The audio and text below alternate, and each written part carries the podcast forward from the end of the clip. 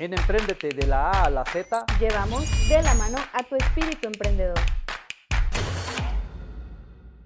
Hola, esto es Emprendete de la A a la Z. Es un gusto estar aquí contigo otra vez y mayor gusto por el invitado que tenemos. Ah, te lo voy a presentar rápidamente. Es Luis Fernando Rodríguez. Él es el fundador de la compañía Big Media, esta empresa de mercadotecnia de la ciudad. Eh, que tú has visto los, los uh, panorámicos que hay y algunas pantallas electrónicas en donde está esta campaña de reactivation que está muy echada para adelante, que está uh, de acuerdo a lo que promueve Canacintra, de que ahorita es momento de reiniciar, no es momento de estar estático, es momento de replantearte, de hacer nuevos negocios, de emprender. Muchas gracias por estar acá, Luis Fernando, bienvenido. Muchas gracias por invitarme. Ok, y tenemos también con nosotros a Brenda Pinal, eh, conductora y productora de este podcast. Pues un honor tenerlo aquí con nosotros. Muchas gracias por haber aceptado venir. Y en episodios anteriores hemos estado dando tips, consejos de cómo emprender. Ahora lo queremos traer a usted sobre todo para las personas que ya tienen una idea y a lo mejor necesitan conocer un poco más de la experiencia de alguien, de cómo surgió, cuáles fueron los retos de la historia. Sobre todo creo que en Ciudad Juárez, pues Big Media es una marca ya bien posicionada, es una empresa que todo el mundo conoce, no solo de los espectaculares que, que tenemos. Entonces nos gustaría saber cómo fue el inicio, cómo, eh, cuál fue eh, el detonante que usted dijo, que usted hizo eh, tener el espíritu de empezar algo nuevo. Bueno, primero, muchas gracias por invitarme, el honor, el honor, es, el honor es mío. Este, pues somos una empresa de, de, publicidad integral que se ha venido formando desde hace uh, ah, 14 años como ya constituida como, como Big Media, pero que tiene un antecedente de unos 6 años atrás, que bien, empezamos el negocio en, en, el 2000. Y bueno, pues empezamos nosotros como, como diseñador, diseñadores, soy diseñador gráfico de la UCJ, tengo ahí pendiente todavía terminar mi carrera, algún día terminaremos con ese tema. Este, pero. Te lo van a dar honoris causa. ojalá, este, pero bueno, en el, en el año 2000 tuvimos la oportunidad de emprender un negocio con una experiencia ahí muy, muy padre de. de eh, me invitaron a trabajar en una imprenta. Estaba en quinto, en sexto semestre de la, de la carrera y me invitaron a trabajar en una imprenta que se llamaba Diprenta, me recuerdo el nombre este, y yo estaba muy motivado a ir a, a, ese trabajo porque sabía que ahí estaba el mejor diseñador de la ciudad. Y, siempre que tengo oportunidad de reconocerlo, lo hago. Su nombre es Lemuel Delgado. Sigue siendo para mí hoy en la actualidad un gran amigo y uno de los mejores diseñadores que he conocido en la vida. Este, cuando supe que iba, que me habían invitado a trabajar ahí con él, yo no estaba preparado, yo eh, la verdad es que no, no, no sabía mucho y me motivó mucho a ir a, a pedir, bueno, a aceptar un trabajo que me ofrecieron ahí. Y empezamos, empezamos a trabajar. Duremos yo creo que alrededor de unos dos meses juntos trabajando y eh, por alguna situación, este, bueno, no por una situación, me acuerdo muy bien, yo tenía que transcribir una revista para, para hacer un documento y en la hora de oficina no lo, no lo iba a alcanzar a hacer, entonces me llevé la revista a la casa para continuar haciéndola ahí. Y en la mañana siguiente que me presento, este, están discutiendo eh, mi, mi, jefe, que luego le, le, dije maestro, que era Lemuel, con el dueño de la imprenta. Y están discutiendo y, llegué como en un momento incómodo. El dueño me ve y se retira y le pregunto, ¿qué pasó? Ajá y me dice, oye Luis, ¿te llevaste tú la revista de tal empresa? Y luego, sí, aquí la traigo, digo, pero ya traía los floppies, ustedes no les tocaron, chavos, pero antes sí, había unos que se llamaban floppies. pero ya la traigo aquí, digo, ya, ya, ya terminé, es que no iba a terminar ayer aquí, entonces me lo llevé y lo hice en la noche en mi casa. me dice, ah, qué bueno, Luis, y me dice, qué bueno, Luis, muy bien. Y digo, oye, pero ¿cuál es el problema? ¿Qué pasó? Me dice, no, sabes que la verdad es que, este, ya me tiene hasta la madre, este, Digo, pero está todo bien, sí, no te preocupes. Entonces se siente en su computadora y yo al rato volteo y veo que está escribiendo su renuncia. Me sentí yo muy mal de que estaba la renuncia porque sabía que era un que era consecuencia de una de un Te de algo donde, donde yo tenía que Ajá. ver, ¿verdad? Entonces le dije, oye, ¿qué estás haciendo? Le digo, no, me ya me voy, tranquilo, tú te vas a quedar bien, vas, tú te vas a quedar aquí, vas bien, te vas a quedar a cargo. Y, y hasta me hizo así, muy bien, mi Luigi. ¿no? Dije, no, ¿cómo que, que estás loco? güey? O sea, que se tiene que ir soy yo. Entonces me dice, no, tú no vas a ir a ningún lado, me dice, te vas a quedar aquí. Entonces, como vi que él no me iba a hacer caso, me fui al pasillo, salí y encontré la oficina del dueño. Y le dije, oye, aquí hay un problema que quiero aclarar. O sea, Lemón no tuvo nada que ver. Yo me llevé la revista, no se la pedí prestada, no le dije nada. Yo me la llevé porque quiso en la mañana tener el, el- el documento listo. Y aquí está, se hizo. Y volteó a verme como con cierta, como con cierta indiferencia, diciéndome como, ¿qué estás haciendo en mi oficina? Así, al menos así lo sentí. Y me dice, ¿te puedes retirar? Entonces ya me voy a retirar y le digo, Lemuel, el que se va soy yo, empecé a agarrar mis cosas y todo el rollo. Y me dice, no, te- tú te quedas. Pues el que se va soy yo. Entonces él se levanta, agarra sus cosas y se, sa- y, y, pues, se dirige hacia la puerta. Y dije, no, el que se va soy yo. Ajá. Y agarré yo mis cosas, pero me, antes me fui a la oficina del dueño y le dije, chingas a tu madre. O sea, O para, sea que garanti- para garantizar pues que ya no tuviera trabajo. O sea que un chingas a tu madre te llevó a emprender. Un chingas a tu madre, sí. Ya te lo he visto así. Qué buena reflexión. Fíjate nada más. Sí, o sea, ese, eh, eh, lo que pasa es que es, fue, el chingas a tu madre estuvo empoderado por la admiración que yo le tenía Vale, y muere. le tengo ¿verdad? a, a, a Lemuel. O sea, yo, bueno, de entrada fue un, fue un tema de, de que yo no podía permitir que alguien perdiera su trabajo por mi culpa. ¿No? O al menos que, y que yo me quedara trabajando, ¿no? O sea, yo no podía permitir que yo me quedara trabajando mientras alguien perdió el, el trabajo. Y no fue por mi culpa, digo, pero de alguna manera estaba relacionado a, a eso, ¿no? Claro. Y este, entonces me topa Lemuel en la puerta y le digo, ahora sí, me dice que te devuelvan. Y digo, "No, creo que ya no me van a dejar entrar. Se me hace que ya no me van a dejar entrar. Entonces yo sí le dije, tu madre, y salió un poquito más rápido de lo que de lo que hubiera salido si no le hubiera Sí, dicho no. eso. Entonces salí y, y de repente cuando estoy con Lemuel abajo en la, en la banqueta, este, vemos que sale este chavo y, se, y se nos acerca y me que le dijo a Lemuel. Este, y bueno, pues de ahí ya nos despedimos y todo, nos subimos al carro, Lemuel no trae carro, nos subimos en mi carro y le digo, Lemuel, ¿le vamos a poner un negocio? Y volteé y me dice, ay, mi Luigi, me dice, así como, con si ponte serio, no me acuerdo cómo me dijo. Y le dije, ándale, güey, y seguí insistiendo, lo llevé a su casa, compramos un par de, un par de pares de cerveza, un par de seises. Un par de seises. Este, nos quedamos afuera a platicar, le digo, ándale, digo, pongamos un negocio, o sea, digo, eres el mejor diseñador. O sea, ¿quién no te conoce? ¿Quién no, quién no va a querer que le trabajes? Yo siempre me he sentido bueno para comercializar, o, o- no bueno, pero pues como que lo heredé de mi madre, siempre he tenido como que la, de, desde niño, o sea, lavar carros y así, me gustaba Sí. vender y tocar la puerta y, y me gusta, me Ajá. gusta mucho el trato con la gente y así. Entonces como que eh, instintivamente sentí que yo podía vender muy bien el trabajo de Lemuel y a la vez aprender algo que me gustaba mucho, que Claro. era la carrera de, de diseño, ¿no? Y hacer imagen y sobre todo en aquel momento me motivaba mucho nosotros, o sea, yo diseñar la cara de las empresas, ¿no? Los logotipos y gracias a Dios tuve la oportunidad de hacer más de 150 proyectos de imagen corporativa.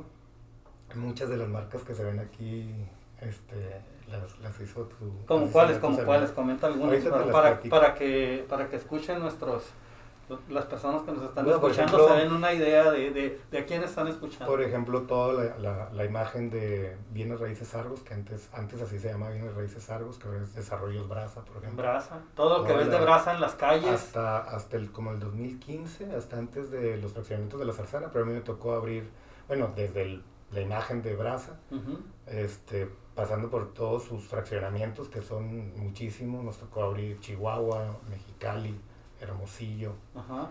este, todos los proyectos completos, no nada más de logotipos, sino todo el proyecto de imagen corporativa, conceptualización de los proyectos, personalización de los, de los residenciales, este, todo, todo lo que era en sí. ¿Cuál, cuál campaña es la que te da más orgullo? ¿Cuál cliente? Fíjate que ha, ha habido muchas oportunidades. Yo creo que la, la verdad es que yo, yo me siento como bendecido porque mi vida está llena de oportunidades. Muchas que, que se me han pasado sin darme cuenta.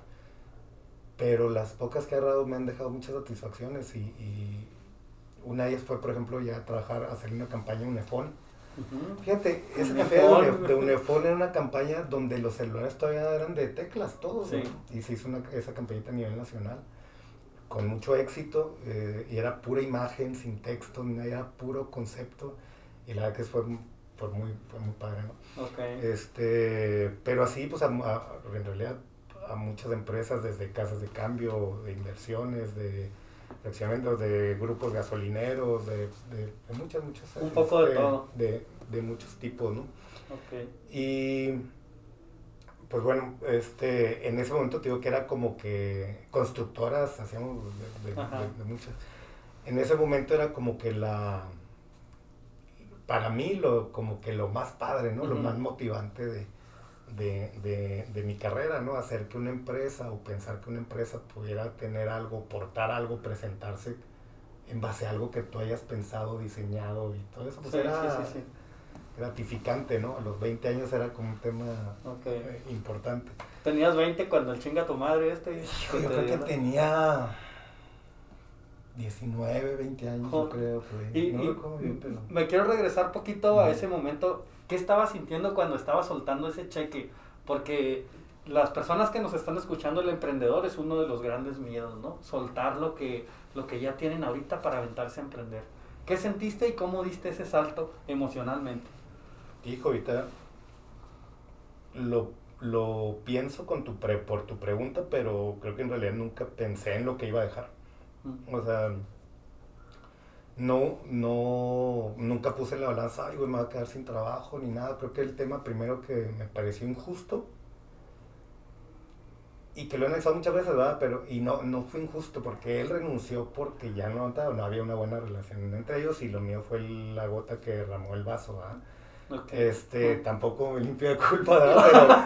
Pero, este, o sea, creo que por ahí no fue. pe- Este, así que cuando fui y le, y- y le dije eso, la verdad es que yo estaba ahí a lo mejor no por los 300 pesos que, gana- que ganaba en la empresa. Ok. Eh, yo creo que más, te respondo de esa manera. o sea, Sí. No estaba ahí por los 300 pesos porque, si bien me hacían mucha falta, mi motivante principal a los 20 años, digo, gracias, tenía casa y tenía mi mamá que, que nos, nos cuidaba y nos este, alimentaba y de todo. Aunque también pues siempre teníamos nuestras nuestros ingresos, ¿va? De, Liebritas y de- trabajos. Sí, yo me traía artesanías de tonalá desde los 15 años. Y. O sea, siempre teníamos también ingresos ¿va? para ayudar en casa y Ya todo. hacías negocio. Ajá, este, entonces nunca, no, nunca fue como la situación de, de dejar, de dejar algo, o sea, creo que me motivaba a mí mucho más el, el seguir al lado de Eh, sí, claro, de tu el seguir, diseñador el estrella, seguir aprendiendo era, era, pues fascinante levantarte en la mañana bien contento para ponerte a trabajar y para ir a visitar a la gente y para ver cómo resolvíamos y diseñábamos, era, era más la emoción, o sea, ¿sí me explico? O sea, creo que el miedo nunca, nunca, pues no, nunca estuvo en ese momento, nun- decisivo, nunca estuvo en ese momento. Sí nos ha tocado muchas otras veces decidir por miedo y cuando eso ha pasado, decidimos por miedo, por miedo, pero para enfrente. o Para sea, el miedo siempre, siempre nos ha tocado. El miedo que te cuando- impulsa. y le digo a mucha, a mucha gente o, o- o- o compañeros de trabajo o en la familia, o sea, cuando no sientes como esas mariposas en el estómago, cuando no sientes ese miedo que te, que te aflige, ¿verdad? Entonces no vale la pena hacer algo. Claro. No vale la pena si no te mueves, si no sientes esas ganas de devolver el estómago cuando estás a punto de tomar una decisión Claro. que define un cambio en tu vida o que define una posibilidad o que, o, o que determina que puedas este, crecer, tener algún tipo de crecimiento en tu vida profesional o, o- o de cualquier índole, creo que no vale la pena. Eso. Y en eso se te va mucho el tiempo, en eso creo que muchas veces a mí y a todo el mundo se nos va el tiempo en, en, en no buscar esas cosas que te creen un cambio discontinuo. Prefieres meterte en la zona de confort. pues la verdad es que La muchas mayor- veces la vives, vives día a día, ¿no? Vives, llevas una agenda del día este, lineal, ¿no? Completamente. Pero eso no te da grandes premios. pues, Mantenerte ahí en la no. zona de confort. Yo supongo que no te da, no te da grandes premios, pero también depende de lo que busques. O sea, no sé, hay gente, hay gente que, que sí está motivada, ¿no? A, a esos premios, que sí está orientada a buscar esos premios. Yo creo que también hay gente que, que no, y no creo que sea porque no lo quieran, porque no lo deseen, sino porque nadie les enseñó a desearlo.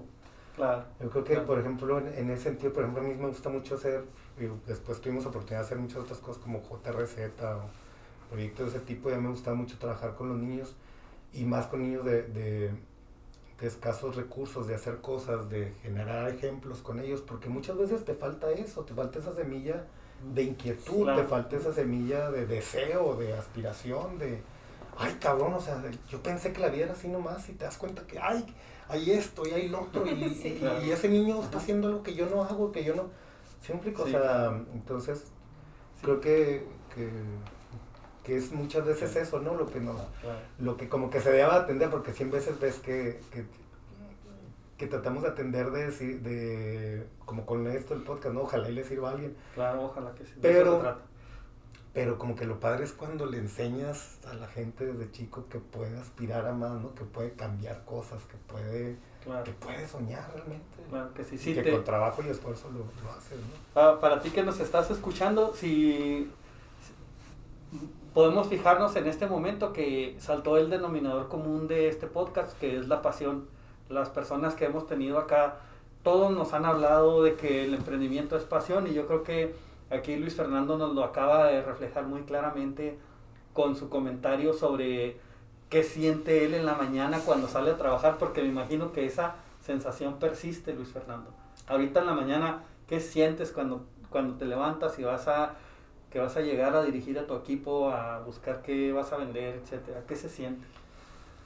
Hijo, la verdad es que es una, es una, es una satisfacción que solamente cuando la, la llevas a cabo la, la puedes, la, puedes este, saborear, es difícil de, de transmitir.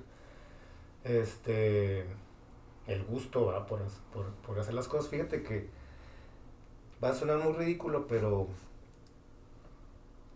cuando, cuando pusimos el negocio, eh, bueno, cuando salimos de la imprenta, porque iba, iba con la historia, ¿verdad? cuando convenzo a Lemuel de que pone, de poner el negocio, después de tres meses más o menos, dos, tres meses de busca, ándale Lemuel, vamos, vamos. Este, como a los dos, tres meses lo, lo logramos y empezamos en la estancia de, de la casa de mi mamá y pedimos un prestamito y, y- y pusimos una computadora y un escritorio que teníamos y este y de- decidimos que nos íbamos a ir al centro de la ciudad a, buscar y a tocar la puerta de las imprentas para ayudarles con sus formatos antes de que los metieran a las máquinas de prensa y todo. Pues antes ellos tenían que hacer las placas las- y antes las placas los negativos y bla, bla, bla. Entonces, pues en aquel entonces definitivamente que era muy diferente que ahora. Y Antes lo subcontrataban ellos. no, ellos mismos los hacían. Lo tenían Muchos ellos. de ellos es- hacían todo y le llamaban los tipos. No sé si se Sí. acuerdan los tipos que eran los fierritos estos, Sí, donde sí, venían sí. las letras, como los de las, las máquinas. Los del de escribir. periódico. ajá. Y yo así. Eran los tipos, le llamaban los tipos, eran los fierritos y con eso iban armando las letras y todo el rollo. Era un... Era, de verdad que era sumamente complicado. Entonces, cuando ya la computadora y el diseño por computadora y todo Ajá. esto, y los diseñadores, pues la verdad es que vino a facilitar. Nosotros estuvimos en ese momento, Mm. en ese momento donde, donde pudimos ser una solución para, este, para, los, para los de las imprentas. Y fue lo que hicimos. Una vez que pusimos el, el despachito de diseño, lo primero que hicimos fue levantarnos a las 6 y cacho, a las 7 ya estábamos en camino al centro.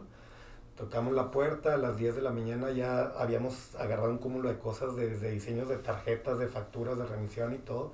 A las 11, 11 y media estábamos de regreso en la casa diseñando todas las cosas. Ajá, Y a las 4 o 5 de la tarde nos íbamos otra vez al centro ajá. a devolverle ya los diseños con una impresora que se llama PostScript, donde te podía, donde ya te daba directo para el negativo. O sea, les ahorrábamos un paso ahí de tiempo a, a las imprentas. Ok. Y los formatitos esos los cobramos como en 50 pesos, nunca se Ok. me va a olvidar. Ajá. Pero hacíamos ya 8, 9, 10 diarios. Entonces la primera semana, te decía ahorita, la primera semana ganamos lo mismo que ganábamos en nuestro trabajo seguro. ¿va? Ajá. En- Fue muy padre. Este, y a la, a la segunda semana, nos, o sea, el, el negocito ya nos daba más dinero, pero nosotros sacamos nada más nuestro sueldo y empezamos a comprar otra computadora y otra Más. Y a mí me emocionaba mucho eso, ver, ver cómo la estancia se iba convirtiendo así, poco a poco empezaba a aparecer una impresora, un depósito de lápices, este, clips y me encantaba, mi lugar preferido era Office Depot. Órale. O sea, era, Be- Best Buy era como Disneylandia para los niños, ¿verdad? o sea, yo me, me ilusionaba con ver una oficina Ajá. yo me ilusionaba, era mi así como algo sumamente motivante, imaginar o estimulante el imaginar llegar a tener una, una oficina y cuando cerraba la puerta, eso es lo que les iba a decir que eso era ridículo, cuando cerraba la puerta, que se cerraba ya muy noche la puerta de la estancia en casa porque trabajaban mucho, este, yo siempre le hacía una señal así Ajá. en la puerta, Eso. o sea, siempre la... Ajá. volteando a ver a la escritoria, a la compu, y así como si fueran parte de uno, ¿no? O sea, sentía ¿Qué sentías? como ¿Qué sentías pues en tu esa corazón? ¿Qué se siente? pinche alegría, alegría y tristeza de no quererme ir, pero tenía que ir a dormir, entonces yo no quería desprenderme de ahí, siempre, o sea, Sí, quería seguir ahí, pero Ajá. dormíamos muy poco, en realidad dormía, no sé, muy, muy poco. Este, y sentíamos emoción, hasta la fecha sigo haciendo eso, cuando me quedo solo en la oficina, volteo a mi oficina. En aquel entonces yo decía que quería tener una oficina en Atlantis. Ajá. en el edificio este verde Sí. bonito ahí, este, decía, nos vemos, es más, decía, nos vemos en la Atlántida. A mi oficina yo le hablaba y le decía, Eso. nos vemos en la Atlántida, todas las noches. Este, y así, o sea, la verdad es que siempre las cosas se han hecho con mucha ilusión, ¿no? Esa es han clave con- también, ilusión. Con, con, con mucha ilusión, sí, si no ilusionas no tienes dirección, ¿no? ¿A dónde vas sin ilusión? A mí me llama mucho la atención que nos comentaba un poquito antes sobre que a su empresa, cuando usted ya había iniciado, pues les tocó la etapa, ahora sí que de la digitalización. Eh, anteriormente habíamos platicado un poco que las empresas batallaban para adaptarse, pero que era un paso muy importante. ¿Cómo fue ese paso de adaptarse este, y seguir creciendo? Hijo, yo creo que a los 20 años nada más tienes que estar atento y te adaptas a todo.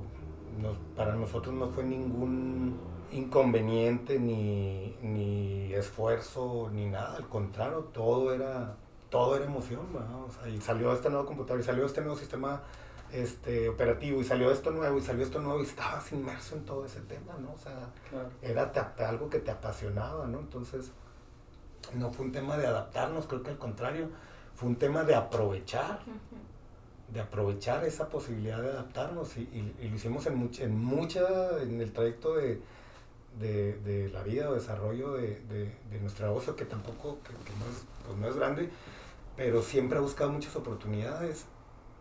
Y las y, y si no las ha buscado las que ya existen ha creado muchas. Nosotros hemos eh, experimentado hasta hace poco cerramos Chihuahua por temas de pandemia pero estuvimos en Chihuahua en Saltillo en Torreón en Durango en Guadalajara y en la Ciudad de México y actualmente en El Paso. O sea hemos tenido este esa ah, pusimos pantallas en México en los centros comerciales en México abrimos oficinas en Guadalajara con unos espectáculos móviles Saltillo Tiburón o sea, hemos, hemos hecho muchos intentos, hemos hecho muchos esfuerzos, este, y todo es a raíz de un producto. Cuando crees en un producto, los que haces, por ejemplo, les decía ahorita, cuando hicimos lo del, lo del despacho de diseño, pues el despacho de diseño tuvo su oportunidad para tener clientes y tener ingresos con las imprentas.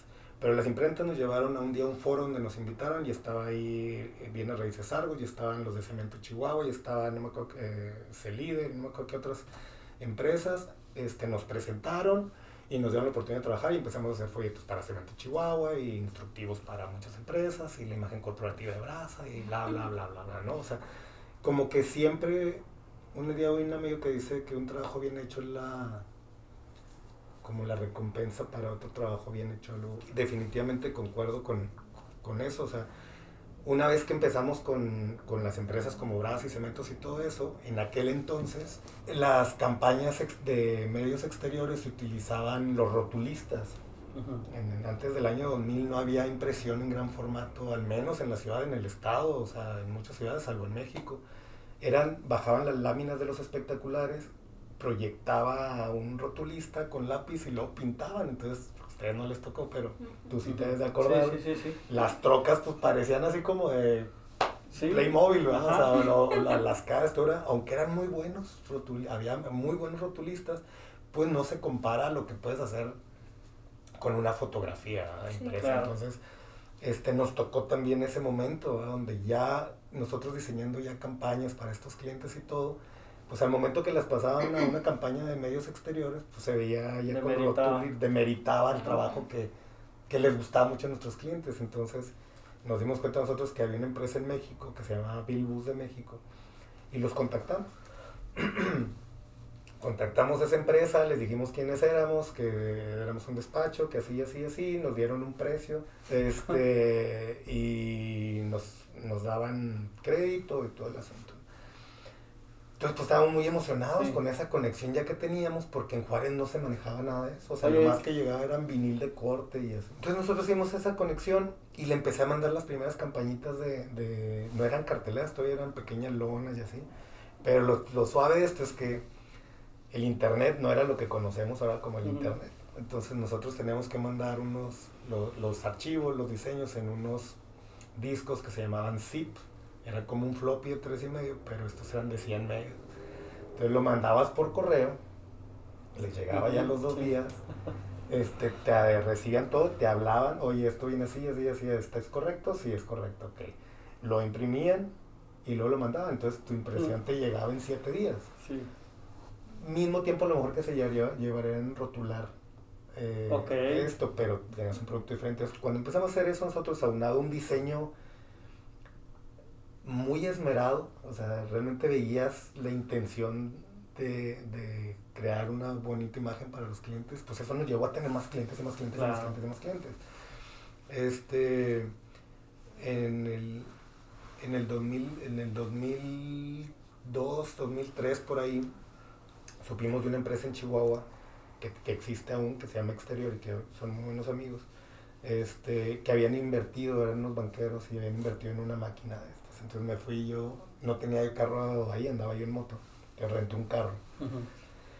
Y me fui a- eh, con Poncho Bachir y platiqué, platiqué con él, le pedí la exclusividad para Juárez, me dijo que no, pero pues nada mejor precio que Monterrey, entonces finalmente hicimos el trabajo con ellos. Este, y entonces de lo que vendíamos ahora, que tardaba siete días en regresar, pues ahora tardábamos cuatro días más o menos. Pero luego me organicé, ya se cuenta que los lunes, miércoles y viernes yo cerraba la oficina a las 7 y me arrancaba a Chihuahua. Ujú. Mandaba los archivos en la mañana el lunes, a las 7 yo salía, a las... Llegué a hacer una hora 45 minutos a Chihuahua, de oficina a oficina, no de ciudad a ciudad. Sí. Este, cargaba el carro con las lonas que había mandado en la mañana y en la mañana la siguiente, a las 9 de la mañana, estaba repartiéndole a mis clientes sus materiales. Entonces eso sorprendía bien cañón de cómo hacíamos eso. Rápido. Claro, nos poníamos una friega. Durante tres años hizo lo mismo. Lunes, miércoles y viernes salía a las 7 Ajá. de la noche y llegaba acá a Juárez a las 12, 12 y media. Ya con material, a las 8 estaba en la oficina, a las 9 estaba repartiendo el material. Todo. Entonces eso generaba Sí. mucho, mucho, mucho, mucho, mucho trabajo. En 2005, este, compramos un camión. Digo que me ha estado lleno de Ajá. oportunidades. Sí. Este, a- eh, amigos de exterior eh, tenían un amigo, Mario Toledo, que tenía un camión, compró un camioncito y le puso un remolque. Ajá. Y en el remolque le puso una estructura. Y entonces este, eh, ellos pensaban que yo era muy bueno para vender. Y me dijo Mario de Chihuahua, me dijo, oye, el- la, tengo un camioncito con un remolque, pero yo nunca lo pude vender, nunca lo pude comercializar, te lo vendo a ti. Ajá. Y pues, se lo compramos, lo trajimos aquí Chihuahua. Y el primer día lo vendimos. O sea, lo vendimos en cuanto a que tuviera Sí. publicidad en las casas y nosotros lo sacábamos a pasar. Ajá. ¿A quién le vendiste el primero? A Unifón, era cuando tenía la Unifón, de, era cuando tenía la campaña de Unifón. Y luego al rato me habla, Ajá. como al mes, y me dice, oye, tengo otro, pues mándamelo. Ajá. Y este, y se lo venimos a Ruba y creo que a Idalí, al calzado, venta de calzado por teléfono, de venta de calzado por catálogo, perdón, Ujú. que ahora es mi socio, Ok. el dueño de esa empresa que era muy exitosa, Ujú. también tenía sucursales en varios lugares del país. Este, lo conocí, nos hicimos amigos y a los seis meses estábamos haciendo, haciéndonos socios. ¿no? En el negocio de En las el pantallas. negocio de los, de los camioncitos. De los camioncitos. Ajá. Entonces, lo de los, lo de los camiones, esa fue una historia muy padre. Vimos que era un rollo eh, estacionarlos porque pues, no teníamos un terreno muy grande. Eh, entonces agarro uno de los choferes y le digo, corta el camión. Ajá. Canicho se llama mi. Sí, el chofer. Ajá. Bueno, es que chavos, pero son chavos que hacen estructuras. Ok, es que eh, son Sí, trabajando con, pero son herreros, son gente muy, muy capaz en eso. Y córtale el chasis al camión. Ajá. Y me dice así como que, ay, es chistoso. y luego lo agarro del cuello y le digo, ven, güey, córtale el chasis al, al camión. ah, que mi Luis me dice, ¿te estoy hablando en serio? Canicho? Córtale, córtale el, el chasis al camión. Me dio otra palmada y se fue y voy por él otra vez, que lo corte. no creía lo que estaba haciendo, incluso me tenían tanta confianza, o sea, siempre hemos sido como una familia en la empresa y me decía, estás pendejo, Luis. ¿qué vas a hacer Luis? ¿Por qué lo vas a cortar? Córtalo. Que lo cortes, güey. Es que luego ya no te va a servir, o sea, luego si, si ya no te sirve para publicidad, pues este camión lo usas para otras cosas. Que lo cortes, güey, o sea... Pues cortaron el chasis y me dice, y ahora sí que me Digo, ahora sí nos vamos a poner a trabajar en cómo vamos a resolver este. No podía resolver algo que no había problema, ¿estás de acuerdo? Claro. O sea, ¿qué problema a resolver si no lo tenía? Estaba rentado, estaba jalando y todo, o sea, no había manera. Entonces lo cortamos, este, y me, me acuerdo que me fui a mi escritorio y nos a rayarlo, a, a- a diseñar, y fue, digo, lo que hicimos a mucha gente le molesta, pero eh, fue, ese fue un gran éxito para nosotros, lo- los espectaculares móviles. Los diseñamos con tanto, con, con toda la intención de que, de que luciera la imagen, no de, no de otra cosa, sino que luciera la imagen de los anunciantes, que cambiara la forma en la que en ese entonces, primero, hace unos cinco años se rotulaban y luego ya se imprimían, ahora los queríamos ver en la calle rodando y con Ajá. luz y con una calidad de impresión este, Sí. no antes vista, entonces lo hicimos con esa intención, a los tres meses resolvimos el camión que cortamos, este, y fue un éxito. Ujú. Ese diciembre yo pensé en construir cuatro el próximo año, Ujú. en 2006. Acabamos con 27. 27 camiones. el De próximo. cuatro que dije, así en mi sueño, así guajiro, voy a hacer cuatro este, así con mucha emoción. Acabamos con 27 en enero. Fíjate. Y para el 2007 acabamos con 56 y así nos fuimos, ¿no? Y fue cuando empezamos a abrir Chihuahua y fue cuando empezamos a abrir otros lados. ¿Qué fue lo que te empujó a esa innovación? ¿Estabas teniendo problemas con las ventas en otro No. lado o No, simplemente por hacer? Pues porque una vez que tienes en mente algo, creo que hay que llevarlo a cabo. Ujú. Hay que darle salida a las a cosas. las y- ideas. Y en eso, pues muchas veces te equivocas, también nos hemos equivocado muchísimas veces. De lo del camión, este, de lo de los camiones que tuvieron mucho éxito, este, surgió la posibilidad de construir nuestros propios espectaculares. Nosotros no éramos dueños de espectaculares y empezamos a construir los espectaculares. Ok. Entonces ya veníamos haciendo diseño, imagen corporativa, este, eh, comercializábamos la impresión, no era de nosotros. Teníamos nuestro propio medio de comunicación que eran los móviles, pero Ok. chiquito y así, pero la verdad es que facturaba bien. Empezamos con los espectaculares y después de los espectaculares dijimos, vamos a hacer nuestra propia planta de producción y compramos nuestra primera máquina porque también ya nadie nos quería imprimir. Nosotros tenemos una impresión de registro por doble lado, se llama, para los móviles. Como tiene tanta luz, si no lo imprimes por los dos lados a registro, el rojo se ve rosa, el amarillo se ve Ok. plata, o sea, se ve cremita. Entonces nosotros lo tenemos que imprimir el registro por los dos lados. Y ya nadie nos, no, no lo quería hacer. esa, esa impresión. Entonces compramos esa máquina para darnos abasto a nosotros mismos, pero esa máquina trajo más trabajo consigo. ¿Por qué? Porque en Juárez no había máquinas. Ok. Entonces empezamos, o sea, ya tenemos digo, lo de diseño, lo de agencia, este, impresión, los móviles, carteleras, y eso nos llevó como en el 2014, 2015 a empezar con las pantallas electrónicas que ven en la ciudad, como en Teófilo Borunda o en, Ok.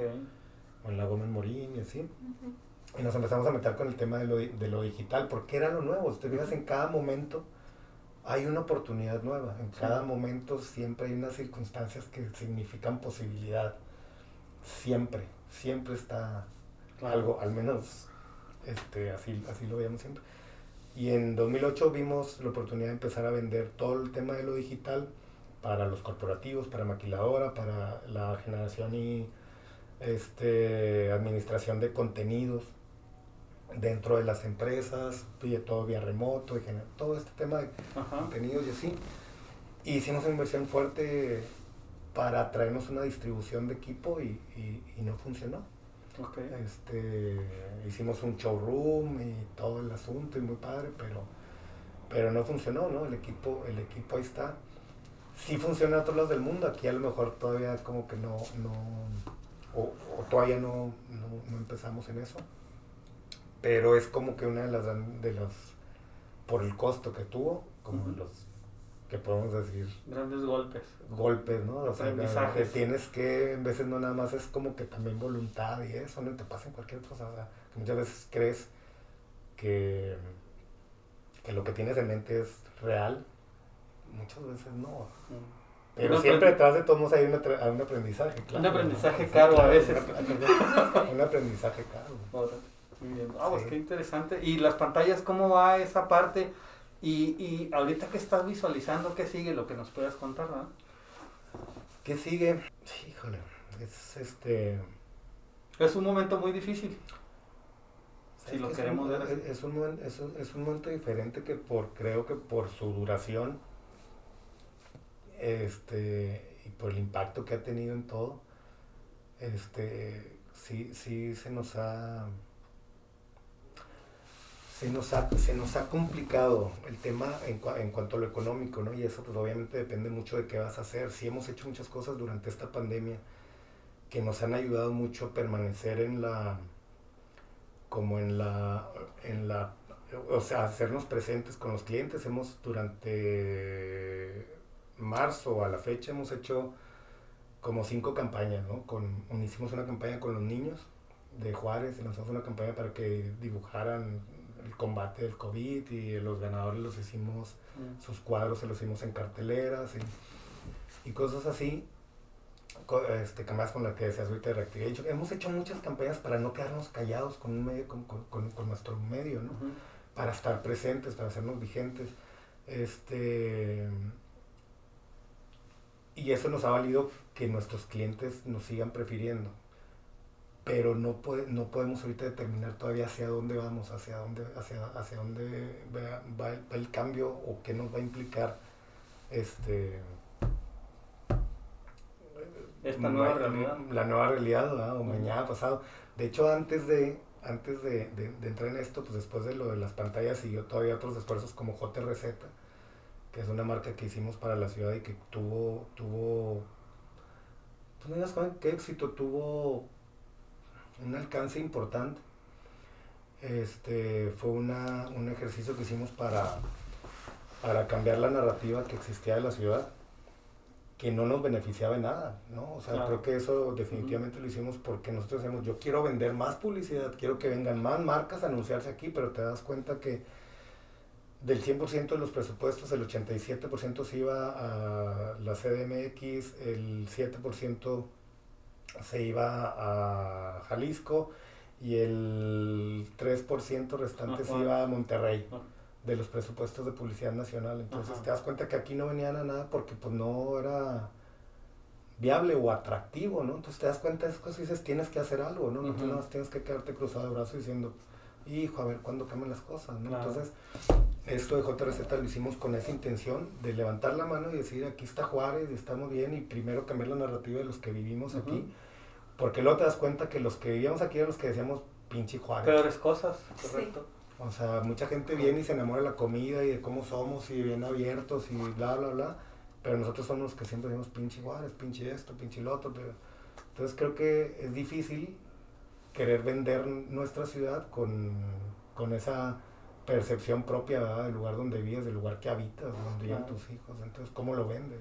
Nosotros dejamos tres años el... el- nos salimos tres años de, la empresa porque en ese momento encontramos un- una pasión. Encontramos un, un campo abierto a explotar todo lo que ya venimos aprendiendo de imagen, de diseño, de bla, bla, bla. Y claro, con nuestros recursos, con los pocos recursos, pues hacer lo posible, ¿verdad? De imagen, ver la escultura, hacer eventos y todo eso, pero finalmente todo eso tenía que ver con lo que nosotros, con lo que nosotros veníamos haciendo desde hace 20 años para muchas empresas. Siempre fue un momento como de retribuir a través de la experiencia, a través de tu, todo tu aprendizaje, retribuir un poco lo que, lo que, las bendiciones que has recibido en esta ciudad que, que es que no, a todos nos da oportunidades, más, más que nada por eso. Claro, por supuesto. ¿Qué- ¿Qué consejos recibiste y de quién cuando empezaste? Los, los que te hayan impulsado. y- No hay un consejo como tal, hay una enseñanza. Hay una enseñanza de trabajo y de disfrutar lo que haces, de amar lo que haces. Re- Realmente hay un parteaguas en mi vida cañón con JRZ. Cambió mi vida. De un lado a lo mejor que hasta no me gusta tanto. Fue algo que rompió lo que toda la vida había hecho, o sea, trabajar por gusto y por una recompensa y por, porque me apasionaba lo que hacía. Pero esta me hizo ver como el lado o aspectos vulnerables de la ciudad y de su gente que me por eso uno como me mucho y tratamos de hacer muchas cosas porque me sentí con la obligación moral y divina de hacer algo al respecto ¿Qué viste? ¿Dolor, pobreza, hambre? ¿Qué viste? dolor y miedo así general, o sea, nos tocaba hacer y, y circunstancial, ¿eh? o sea, pero cosas muy padres también a través del, de- del dolor y eso, o sea, por ejemplo, la Orquesta Esperanza Azteca, que son grandes amigos y, y- y- y así, o sea, te das cuenta que hay mucha gente como ellos, como los Rotarios, como las voluntarias vicentinas, como tantas asociaciones que hacen tantas cosas bien fregonas por la ciudad, que dices, este, no te puedes quedar al margen, ¿sí me explico? O sea, nos corresponde, nos toca, estamos obligados, o sea, a hacer, a, a- a- a hacer, a hacer algo. Y este, y entonces eso también me dio porque me metí mucho en, en querer hacer ese cambio, en querer, en- queríamos hacer un cambio, queríamos hacer un, creímos que podíamos hacer un cambio, creíamos que podamos, que podíamos hacer este un mejor Juárez, creíamos que podemos participar, que podemos cambiar ese, e- e- esa narrativa y todo eso que teníamos, entonces ¿Y no? pues empezamos a buscar que el concierto y que vamos a barrer aquí que, y lo- pues, se volvió una en, en un momento ¿verdad? se volvió un- se volvió una dinámica así muy con muchas expectativas y todo y todo el asunto este y, y eso me cambió mucho o sea a mí me cambió me, como que me tranquilicé mucho o sea ya no era tan explo no no es que me- Te centró, por decirlo de Sí, forma. como, como que me, me, me ablandó mucho, o sea, Mm. me- mi perspectiva ya era diferente. Yo Mm. inclusive le dije a mi socio, ya encontré, Mm. ya encontré mi razón de vida. Que te fuiste a darle a la ciudad y recibiste. Y recibí cañón, cañón. Y claro, cosas muy bonitas, o sea, te das cuenta hay gente bien cañón, como los que les digo Esperanza Azteca que hacen, o sea, ellos sí cambian la vida de los niños. Y, y a- al principio decías que era con la intención de cambiar Juárez. ¿Cambió Juárez? ¿Qué percibes tú con ese con esas tres letras que para Ah, no, mí con eso son, nada. son magníficas? ¿eh? La campaña es muy padre. Pues es un buen Cambió, intento. O sea, el que cambió fui yo. el que cambió fui yo porque para mí, digo, si lo ves ya como de manera más personal, o sea, ¿qué, qué cambió? Pues la ciudad no cambia, ¿no? O sea, cambió ese pasito del centro, pero cambió porque lo hicieron paso elevado y porque ya se hizo un paso, paso peatonal y circunstancialmente hubo la oportunidad se pusieron las letras, ¿no? Pero El que cambió fui yo porque con tres años de actividades, tenemos actividades por semana. O sea, nos metemos planeando y ejecutando cosas. O sea, de verdad era una, una dinámica increíble. Como si estuviera así para, para Este, y tuve un equipo maravilloso de gente. Tuvimos, tenemos, eran siete personas en JRZ nada más, más todo el equipo de muy padre, muy padre lo que nos has platicado. Tenemos una dinámica en, en el podcast que se llama Fuego Rápido, Brenda. Hijo, eso es re malo. Voy a decir coronavirus, coronavirus, coronavirus. no, simplemente le vamos a estar diciendo una palabra que rescatamos de, de toda la plática eh, que nos ha estado comentando. Y usted nos va a decir lo primero que se le venga a la mente. Sueños.